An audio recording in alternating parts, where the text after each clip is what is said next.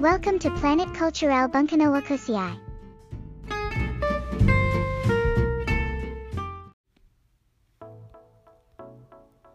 始まりました。プラネットクルチュレル。文化の惑星パーソナリティのミントです。まだまだ寒い日が続いておりますが皆様いかがお過ごしでしょうか？寒いと出かけるのが本当嫌になったりしますけどオンオフをうまく切り替えていかなきゃいけないなと思ったりもしますで美術のお時間のエピソードで話したと思うんですけれども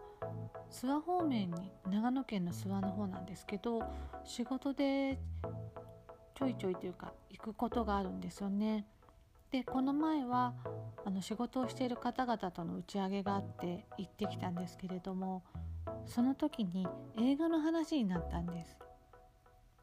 デビッド・フィンチャー監督の「ファイトクラブ」とか「ゴーンガール」が面白いよねっていう話をしていて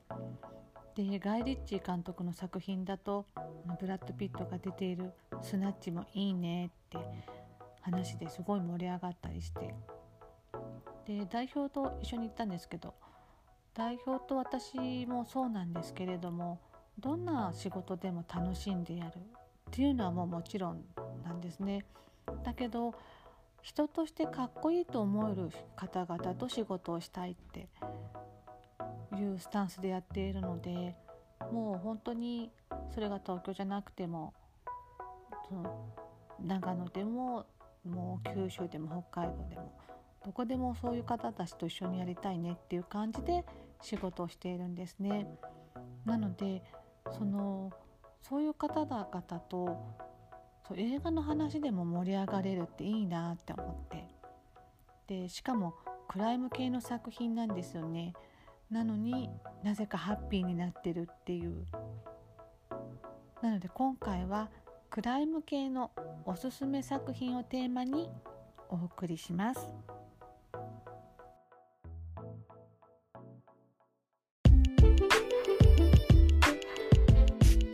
Welcome to Planet Cultural 文化の惑星へ.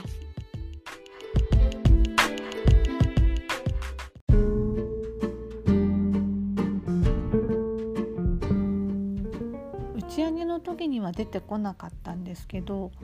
ガイ・リッチー監督の作品の中で私が好きなのは「 Lock Stock Two Smoking Barrels」という作品なんですけれどもイギリスとアメリカの作品でクライムアクションなんですよね。で当時イギリスでは年間興行成績が1位を記録した作品と言われているんですけれどもロンドンの下町で盗品を売ったりして小銭を稼いでいる4人組がいるんですよねちょっと悪い感じの4人組がいるんですけれども一攫千金を狙ってそのそれぞれが持ち寄った10万ポンドで賭けに挑むんですけれどもその家計のところにいる人にこういかさまされてしまって50万ポンドの借金を背負ってしまうんですね。でしかも1週間以内に返信し返返済しなくてはいけないっていう。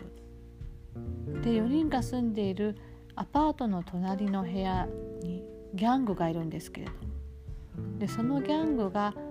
大麻の売人を襲撃する計画を立てていることをこう4人が知って横取りをする計画を立てるんですね。でそこにこうあの4人をあのイカサマで騙した人があのアンティークの古い銃っていうんですかねアンティークの銃を盗むようにこう自分の部下にしあの指示を出すんですね命令するんですね。でその命令を出された人はお目当てとするそのアンティークの銃を知らないで売ってしまうんですよね。で買い戻そうとするんですけれどもそれはあの4人が4人組の1人が買ってるんですよね。で買われてしまってでそこから4人が追われることになってしまうんです。でもう激しい銃撃戦とか大混乱とかだけど命だけは助かるっていうあのストーリーなんですけれどももう多分私自身何言ってるか分かんない状態なんですけれども聞いていても分からないと思うんですよね。で本当にそうなんですこういうクライム系の作品って見た方が早いんですよね。説明するのも思考回路が渋滞してしまうしで解説が追いつかないしで聞いて理解するのも大変なのでクライム系の作品は絶対見るに限るなって思いますね。でこのあのロックストックはガイ・リッチ監督の初の長編作品なんですけれども今ではアクションとかでも有名なジェイソン・ステイサムの映画デビューの初作品でもあるんですねそしてガイ・リッチ監督はこの映画とあの映画をと別で制作総指揮とか脚本をしてテレビドラマとしてもリメイクされているんですね。ロックストックアンドフォーストールンフーブズだっけななんかもう一個名前があったんですねなんかそういうタイトルででこれはちょっとこ日本ではまだ見れていないのですごい気になってはいるんですけれどもずっと見れていないです。で私がこのロックストックを知ったのは前々回のエピソードでもう話した幼なじみのおりちゃんがなんかやばいの見つけたよみたいなミントとにかく見てみたいな感じで教えてくれたんですよね。で見たら本当に面白いんですよ。でおりちゃんはこうタバコとか美味しそうに吸うじゃんねって言ってで男のロマンっていう感じも渋いしロックストックって響きもなんか良くないって言って言いたくなるよねっていう風に言ってたんですけどああ確かにそうだなって思いましたね。ダニー・ボイル監督の「トレインスポッティング」もそうなんですけど何て言うんですかねあのブリティッシュのクライム系の作品ってカット割りとかも細かくてで展開も早くて飽きさせないんですよね。えあそうそうトレスポはロックストックの少し前に公開されているんです多分この年代90年代あたりのスタイリッシュなクライム作品が私はこう好きなのかもしれないんですけど。あそうですね。あのレザボアドッグスとかパルプフィクションとかあのクエンティン・タランティーノあたりからそうなんですね。90年代は本当にクライム系の面白いのが揃ってますね。というよりこの時代にこう出尽くした感があるのかもしれないです。やりきった感というか。あの同じく前々回にあのゼゼ監督作品を見る時ってものすごくエネルギーを使うって話したと思うんですけれども。あのヘブンズ・ストーリーの監督さんの作品ですね。でクライム系の作品もそうなんですけれども本当に体力消耗するんですよね。私だけなのかな？ねなんかあれなんですよねあの普段からあまり考えないタイプだからかもしれないんですけど頭を使う作品だからなのかもしれないなって思いますね。でそして90年代というと「ユージャル・サスペクツ」はもうクライム系でものすごく私一番おすすめですね。ブライアン・シンガー監督があの制作してるんですけれどもベニチョ・デルトロとかガブリエル・バーンとかケビン・スペイシーとか出てるんですよね。でカリフォルニアの埠頭で麻薬密輸船が爆破されて27人が死亡するというで現金の9100万ドルが消えるんですでそこからこうの無傷で生き残った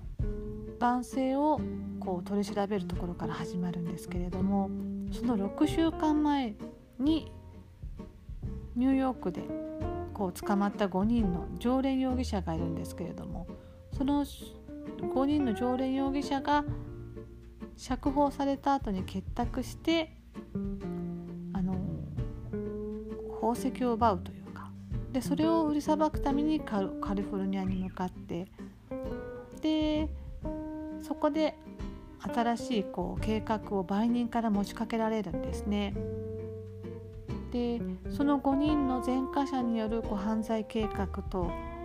でその顛末を描いた作品なんですけれども本当にあの1回見ただけでは理解できないぐらいの巧妙なストーリー展開なんですよね。で私は3回。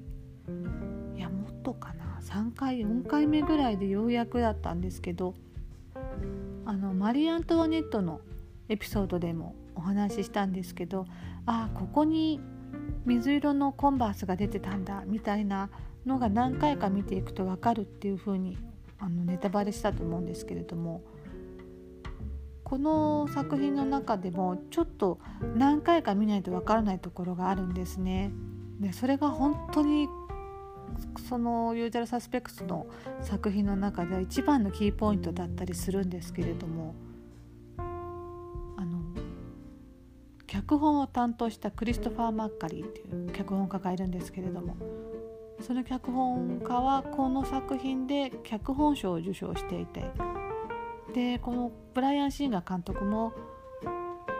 この作品ですんごい評価をされてで X メンの監督に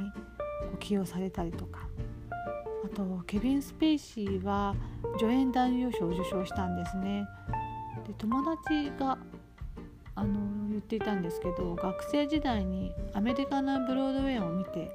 で抜群にうまいなと思った役者さんがいたそうなんですよね。それが後のケビン・スペイシーだったっていうふうに言ってたんですけれども本当にこの作品で助演男優賞を受賞していたりであのベニチョ・デルトロはガイ・リッチーの先ほど言ったスナッチとかにも出ていたり 21g とかにも出ているかな。でそういうクライム作品の常連だったりとかあとガブリエル・バーンという俳優がいるんですけれどもものすごい出演作品が多いメイバイプレイヤーなんですね。でもう一人ピート・ポスルウェイトというあのロンドンイギリスのあの俳優さんがいるんですけれどもでその俳優さんはスピルバーグスティーブン・スピルバーグが世界一の役者だって称えるほどのこう俳優さんだったりするんですね。なので本当に一回見ただけではわからないような